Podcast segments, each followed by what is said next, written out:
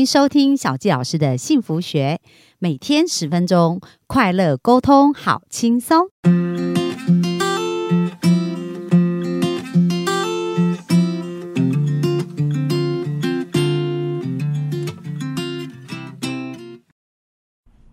欢迎收听小纪老师的幸福学，很开心又在空中跟大家见面。本周跟大家分享《快乐不用理由》这本书。那书中呢，今天要继续跟大家提到，到底要如何能够有快乐？而快乐不用理由呢，一个非常重要的一个部分，就是要活出有目标的生活。那书中作者他说，他访问了一百个快乐的人哦，所以叫做“快乐一百访谈”。而在这里面，他一而再、再而三听到同样的话。他们无时无刻都有一种目标和意义在激励他们，所以人呢要有目标，他才会真正更加的快乐。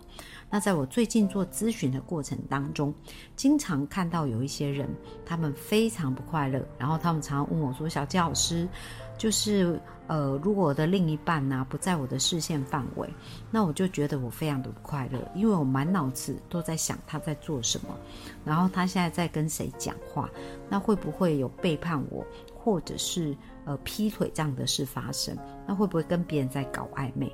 所以呢，他满脑子就是虽然对方不在他的身边，他也没办法做其他的事。为什么？因为他满脑子都在想着。他的另一半在做什么？那我就问他：如果你的另一半在你不在的时候，满脑子都在想着你在做什么，然后不断的想要追踪你，然后想要知道你在做什么，然后只想跟你黏在一起，那你喜欢这样的另一半吗？然后他就说不喜欢。哦，那其实呢，这样子最好的解决方案是什么？就是自己的生命一定要有目标啊！因为当你有目标，你有快乐的时候，你才不会把你的所有的时间都花在。要等待另外一个人给你快乐，而是你自己有目标的前进，你就会变得非常的快乐。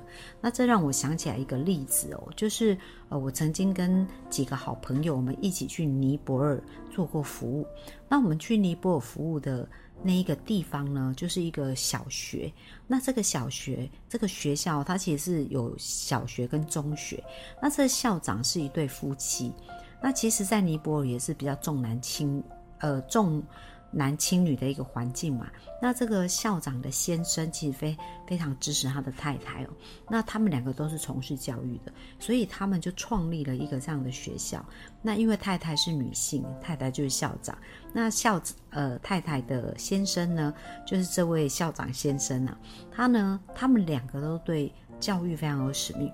那他们就讲到说，因为在尼泊尔，如果女孩没有接受教育，那很多在比较。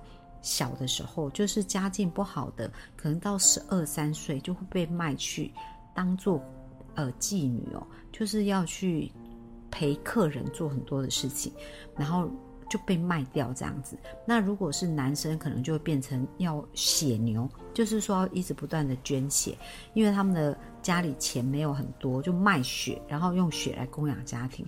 所以如果没有接受教育，这些人的生命就是无限在他们不要的那个回圈里面去环绕。所以这个校长夫妇就有一个很大的目标跟使命哦，他们就很希望可以帮助这些没有接受教育的孩子能够有机会接受到教育。所以他们办了教育二十年。那其实他们的学校算是升学率很高的学校，可是呢，为了让这一些没有钱的孩子能够来这边读书，他们就没有接受很多的懂。外面想要资金注入的，让它变成私立学校的部分，因为很多有钱人想要投资他们学校。可是如果有钱人投资资金进来的时候，有钱人当然要选择缴得起学费的学生。但事实上，在这个学校里面有将近三分之二的学生都是缴不起学费的。那校长夫妇呢，就是要想办法一直筹学费，学校需要的经费，比如说老师的呃薪水啊，然后学校的。建构的费用啊，各方面，那为什么？因为如果他们接受别人的赞助，就是那些有钱人的赞助，他们就会变成私立学校。那变成私立学校，就不可能接受这些没有钱的孩子。可是真正需要接受改变，生命要翻转，就是这些没有钱的孩子。所以这这一对夫妻非常辛苦的坚持哦，做了二十年。那当时为什么会知道？就是他们。呃租原来租的那个校地啊，房东要把这个校地要回去了，所以。如果没有找到一个新的地去盖，那其实这些孩子就要全部被就地解散。那校长呢，就是也有一个教会的一个神父，呃，一个牧师，他一直有在帮助这个这一对。尼泊尔的夫妻哦，这是校长他们的学校，所以就把这个讯息带回来台湾。所以那时候我们就发动了一个部分，就是一起协助这个学校。那我们也去探访这个学校，看看这个捐款的一个部分是不是真的用到这个对的一个地方。那去探访的这个过程，我真的印象非常深刻，因为尼泊尔是一个很落后的地方，所以这些孩子呢，他们文具啊。衣服啊，各方面食物啊都是非常缺乏，所以当时我们也募捐了很多的物资，一直带去。那我们也去学校发给这些孩子。可是当这些孩子拿到铅笔、拿到小小的板擦的时候，哇，他们的眼睛就闪闪发光，然后就整个非常的兴奋，然后非常的感恩这样。那我们看着这些孩子的脸，就觉得说，哇，这一些这个校长夫妇。在做的事情真的很有意义。那我记得我在跟他们聊天的时候，问他们说：“那这二十年来你们是怎么坚持过来的？你们遇到这些挑战呢？呃，你们都在想什么？”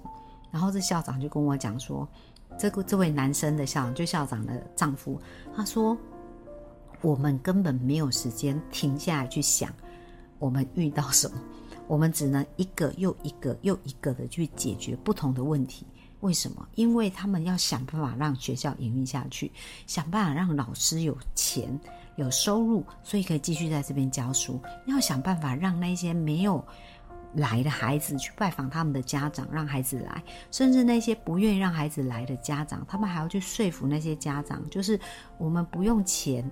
就没有钱，就是不用收学费让你们这些孩子读书。很多家长还是不愿意让他们孩子来，所以他们还要一一去拜访那些家长，然后遇到孩子要考试的时候，要帮孩子补习。所以真的，那个校长的家就是就变成补习班，可是他没有收小孩子的学费。然后这些孩子来，可能一二十个小孩快要准备联考之前，就会有好多孩子轮流到他们家去补习，然后他还要想办法筹学费、筹经费，然后后。来要签校地，还要再想办法找校地，所以他说这一路上每一个过程都是想着如何解决问题，然后让事情可以继续前进，让这些孩子的生命看到希望，根本就没有时间去想自己的情绪、自己的感受、自己是怎么样。所以大家有没有发现，当有一个目标在前进的时候，你就不会专注在自己有多痛苦。当我们的目标是在一个更远的地方，我们有想要完成的事情的时候，很多的。我们自己的悲伤或我们自己的难过，它就会变得非常小，而我们会专注在我们想要完成的事。这就是我从这一对校长夫妻身上学到的。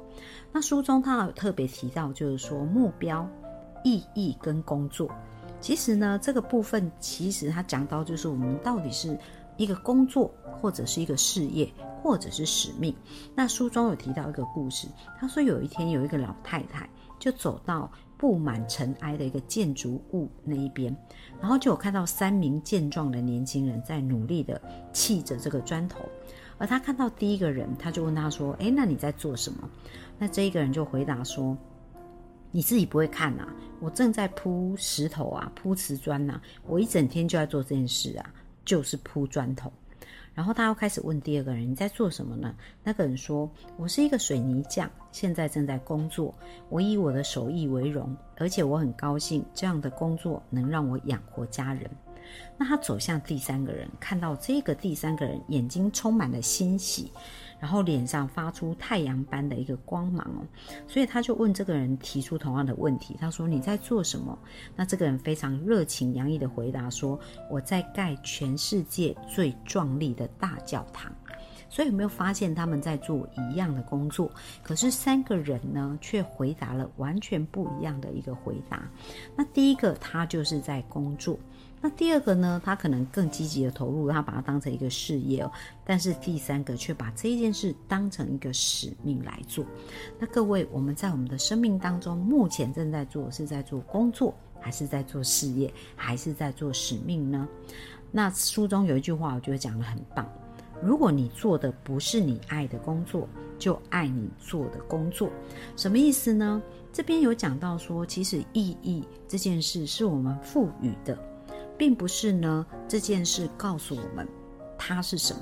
就是如果我们赋予它一个意义，那我记得以前呢，我在工作的时候，那时候我在主科，那我曾经担任过就是行政助理这样的一个工作。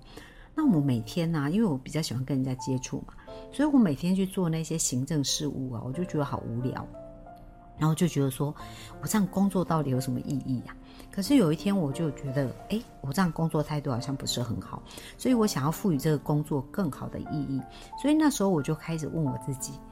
因为我们做的是一个生化检验仪，所以我就开始想，哇，如果呢，我们这个生化检验仪把它做得很好，因为我好好的做我的工作，然后让我们的这一些仪器可以顺利的生产，那就帮助那些洗肾的病人可以做比较好的监测，那这样子呢，就服务到这个病人，让他比较好，也让他的家人呢就感觉比较舒服，所以我自己就赋予了这个工作的意义跟价值哦，那我就会让我在工作的时候变得比较快乐。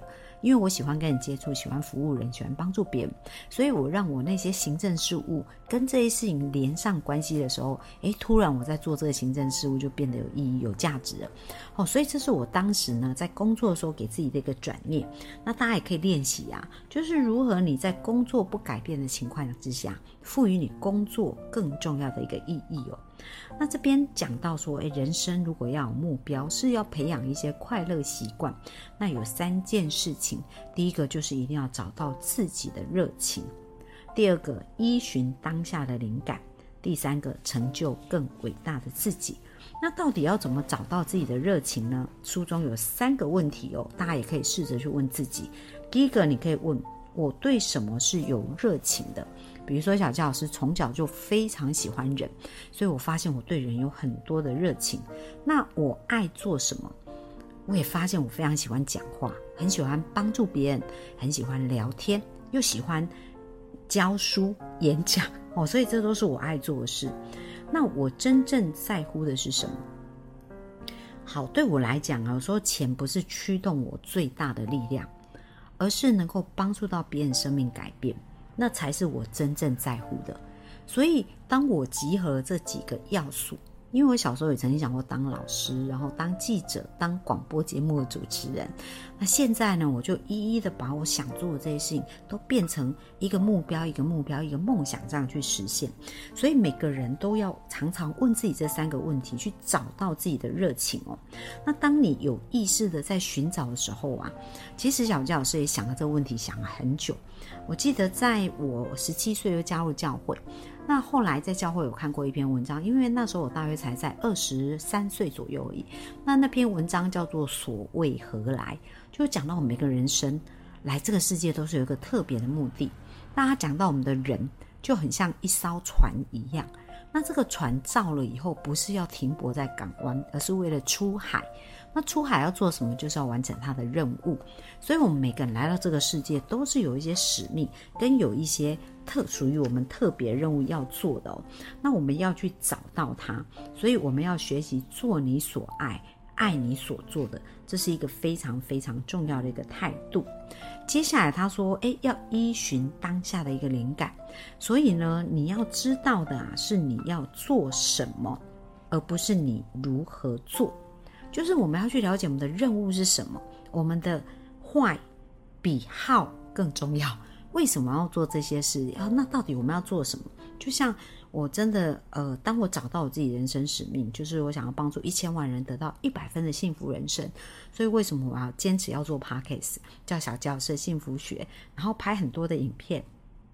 然后透过粉砖，透过影片，去把我相信的幸福传递给更多人，因为我相信这样会带给更多人幸福。所以每个人如果可以去找到自己的一个呃生命的。很重要的使命的时候，那就跟着你的灵感前进。而最后第三个，他说要成就更伟大的自己，在这个过程当中不断的去扩大自己，然后去扩张自己，你就会发现自己的人生变得越来越快乐，因为你没有在专注你没有的，而是在专注你的目标，去朝你的目标前进。那鼓励大家都要找到自己的热情所在，然后去发挥自己的天赋，成为成就一个更美好的人生。那今天分享就到这边，谢谢大家，拜拜。